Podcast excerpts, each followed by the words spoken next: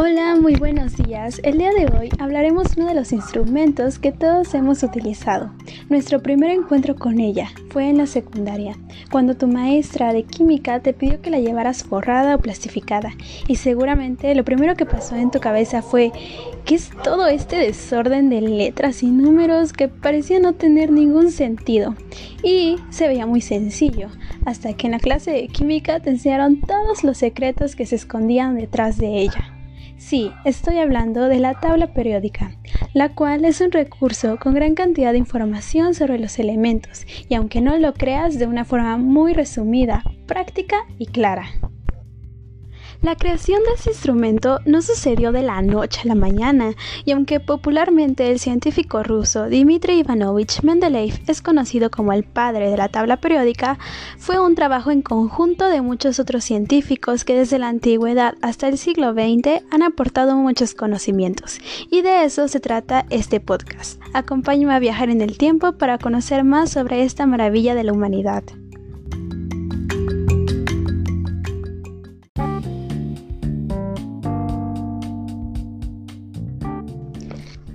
La búsqueda de los elementos químicos ha sido una de las aventuras científicas más increíbles. Y para comenzar, hay que transportarnos a aquel periodo de la historia donde surgieron las primeras grandes civilizaciones, como Egipto, Roma, Mesopotamia y Grecia.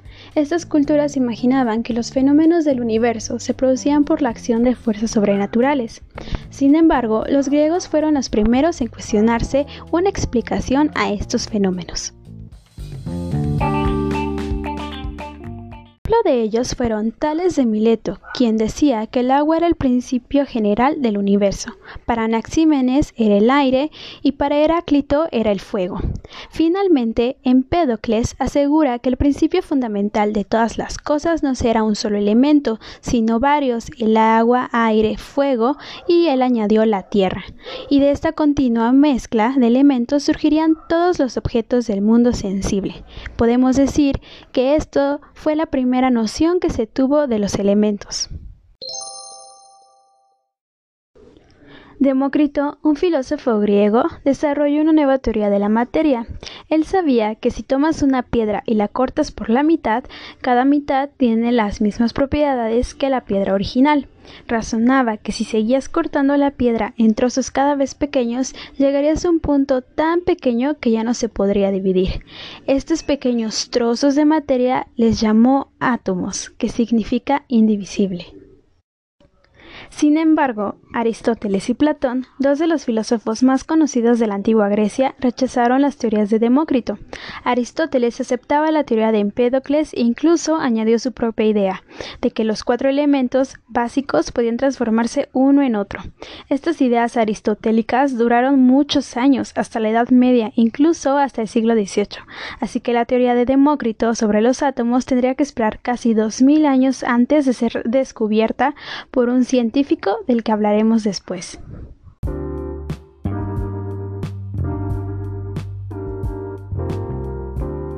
Cosas empiezan a cambiar en el siglo XVII con Robert Boyle. Mientras en Europa se vivía un sinfín de conflictos militares, él rompió con muchos principios de los alquimistas. En 1661 escribe su obra cumbre, El químico escéptico, donde cuestiona todas las teorías anteriores y aboga porque la química dejase de estar al servicio de la medicina o de la alquimia y elevarla a la categoría de ciencia.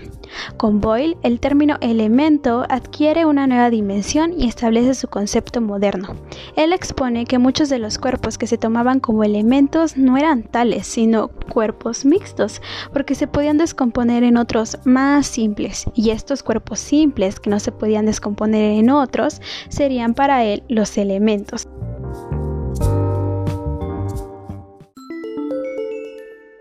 Científico francés Lavoisier dio una lista de elementos e intentó por primera vez una clasificación de ellos en cuatro grupos. El primer grupo eran las sustancias simples que pertenecen a los tres reinos y que se pueden considerar como elementos de los cuerpos.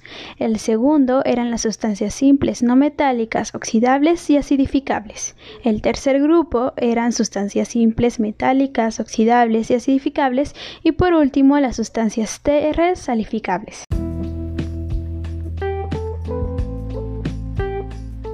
XIX, el científico John Dalton retomó la teoría de Demócrito acerca de los átomos y comenzó a estudiarlos.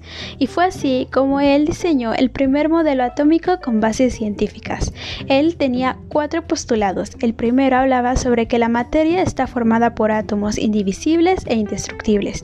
El segundo es que los átomos de una misma sustancia son iguales entre sí. El tercero, los átomos de sustancias diferentes se combinan para formar átomos de otras sustancias diferentes. Y por último, solo los átomos enteros y no fracciones de ellos se combinan entre sí.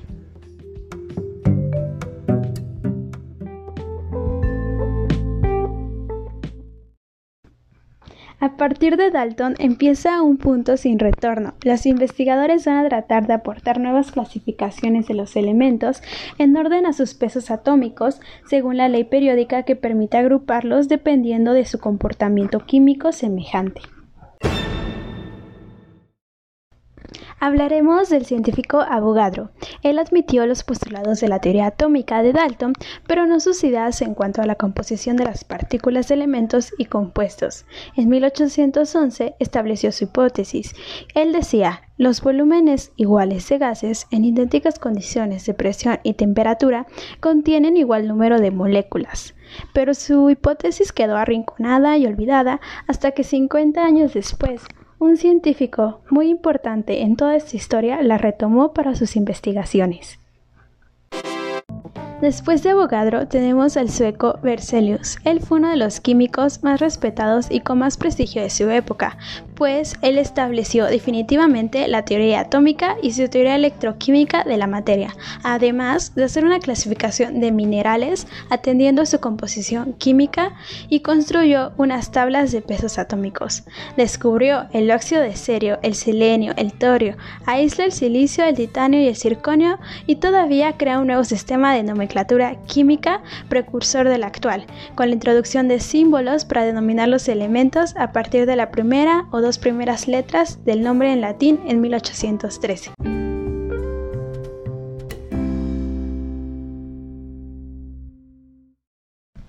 En otra parte de Europa, el francés Louis Jacques hace una clasificación de los metales por su resistencia frente a la acción del agua y del aire, llegando a cuatro grupos, desde los metales nobles, inoxidables, a los metales que se oxidaban muy fácilmente, pasando por dos grupos de metales con propiedades intermedias.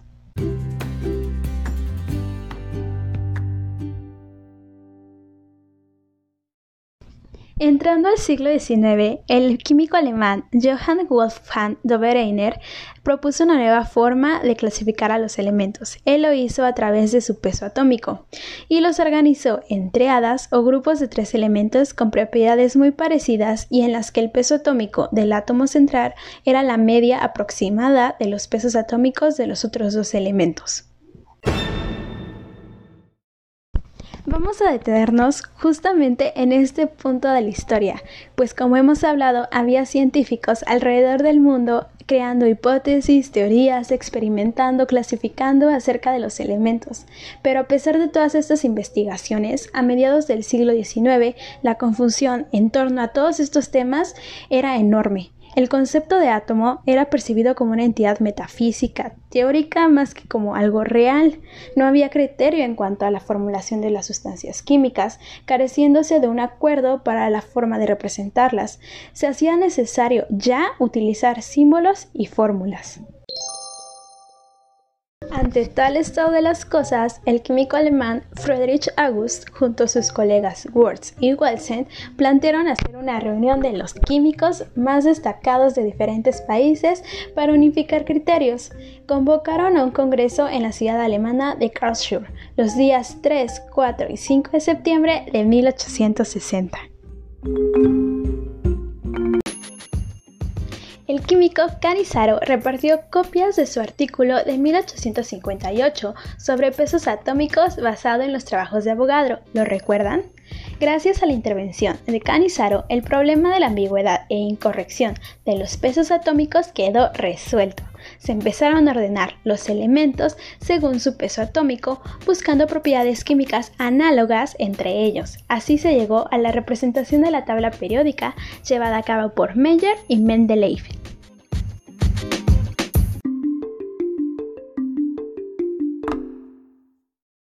Ahora mencionaré muy rápidamente lo que se pueden llamar los borradores de la tabla periódica. Tenemos a Chan Cocteau y su hélice telúrica, a Newlands con la ley de octavas y Heinrich con su espiral de elementos. A partir de ellos, Meyer y Mendeleev comenzaron a competir para crear la tabla periódica definitiva.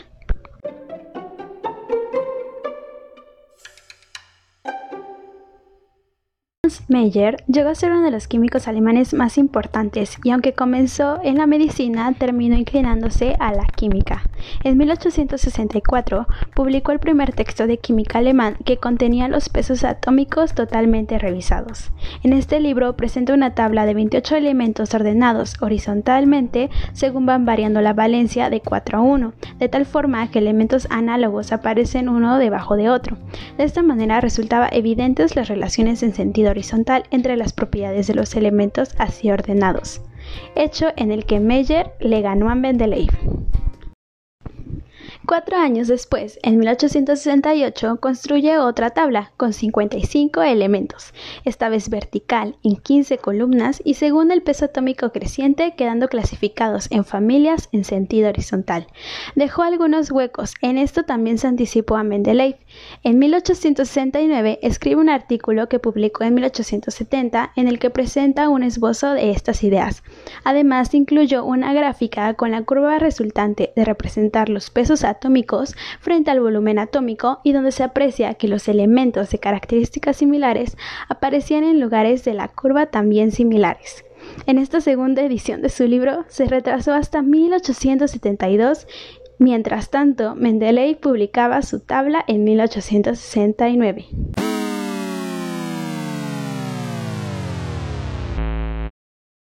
La tabla periódica de Mendeleev tenía una clasificación de los 63 elementos conocidos hasta ese entonces que se basaba en la periodicidad de las propiedades químicas y su relación con los pesos atómicos. La ordenación era vertical y consideraba que el peso atómico de algunos elementos era erróneo y se podría corregir a partir de sus propiedades. Además, quedaban elementos por descubrir, por los cuales dejó unos huecos en la tabla. Sí, él, a diferencia de Meyer, se distinguió porque se atrevió a predecir las propiedades de estos elementos aún desconocidos. Las similitudes entre las propiedades que había predicho con las encontradas para estos elementos desconocidos confirmaron la validez de su tabla periódica. En 1871, Mendeleev publicó la versión definitiva de su tabla periódica. En ella mejoró la localización de algunos elementos cuya posición no era satisfactoria. También hizo un cambio de filas por columnas usando números romanos para reflejar la valencia de los grupos, quedando la tabla bastante parecida a la actual. La tabla de Mendeleev no fue del todo perfecta. Había un conjunto de elementos que le supusieron un problema que no fue capaz de superar, y estos fueron las tierras raras. Brauner, discípulo de Mendeleev, propuso en 1902 colocar estos elementos en una especie de tabla en miniatura dentro de la otra tabla.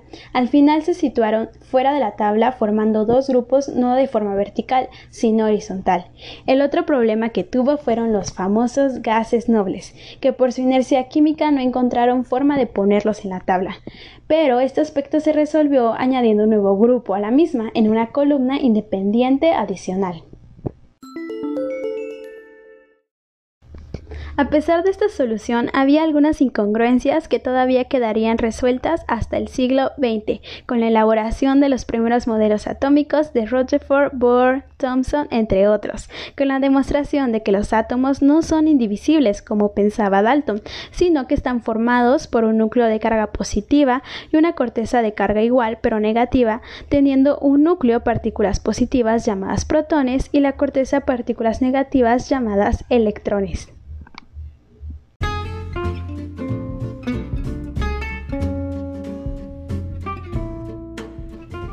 Por fin llegamos al siglo XX y para este entonces ya sabíamos que el número atómico Z indica el número de cargas positivas en el núcleo, protones y también el número de cargas negativas llamadas electrones en la corteza. Y como las propiedades químicas dependen del número y distribución de los electrones en la corteza, lo que se denomina configuración electrónica, los elementos de un mismo grupo tienen una configuración electrónica externa semejante, por lo que las propiedades químicas de elementos de un mismo grupo son similares. Con toda esta información, el científico británico Moseley en 1913 explicó que la raíz cuadrada de la frecuencia de los rayos X emitidos por distintos elementos al ser excitados con altos voltajes está en relación lineal con sus respectivos números atómicos, es decir, el número atómico y no la masa atómica es el parámetro que hay que utilizar para ordenar los elementos. Con todo ello, Mosley demostró que el orden de posición de los elementos en la tabla periódica no era algo fortuito, sino que obedecía a algo más íntimo de la propia estructura del átomo. También demostró que los números atómicos de elementos sucesivos en la tabla iban aumentando de uno en uno, lo cual permitió reconocer el número de huecos que aún quedaban por llenar y su posición. Además, resolvió la ubicación de las tierras raras, al poderse identificar rápida y fácilmente su número atómico mediante el análisis espectral que él había desarrollado. Finalmente, la tabla quedaría formada en vertical por grupos de elementos, columnas, y en horizontal por periodos de distinta longitud.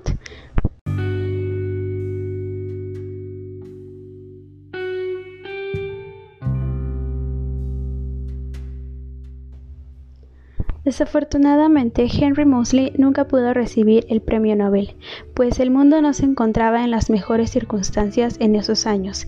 Estábamos pasando por la Primera Guerra Mundial, y fue así que en el año 1914 Moseley fue llamado a filas y destinado a Gallipoli, donde murió en 1915 a manos de un francotirador.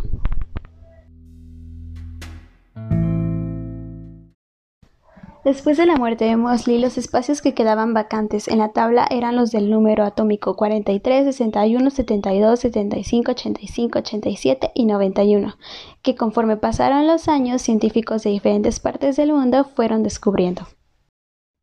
Mientras muchos jóvenes se encontraban bailando el swing, en 1944 Glenn Seaborg añadió a la tabla periódica la serie de los elementos actínidos en una nueva fila por debajo de los lantánidos y que estaba comprendida entre el actino y el laurencio.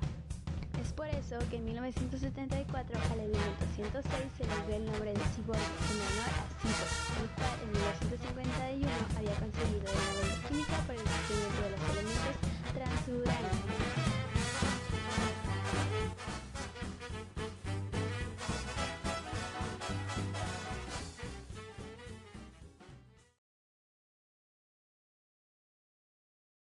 Hemos llegado al final de esta gran travesía sobre la tabla periódica. En el siglo XXI, en el 2011, se les nombró a los elementos 114 y 116. En diciembre de 2015, la YUPAC le dio la bienvenida a cuatro nuevos elementos, el 113, el 115, el 117 y el 118. Y es así como nuestra tabla periódica tiene 118 elementos, 92 que ocurren en la naturaleza y 26 elementos pesados que fueron sintetizados en el laboratorio.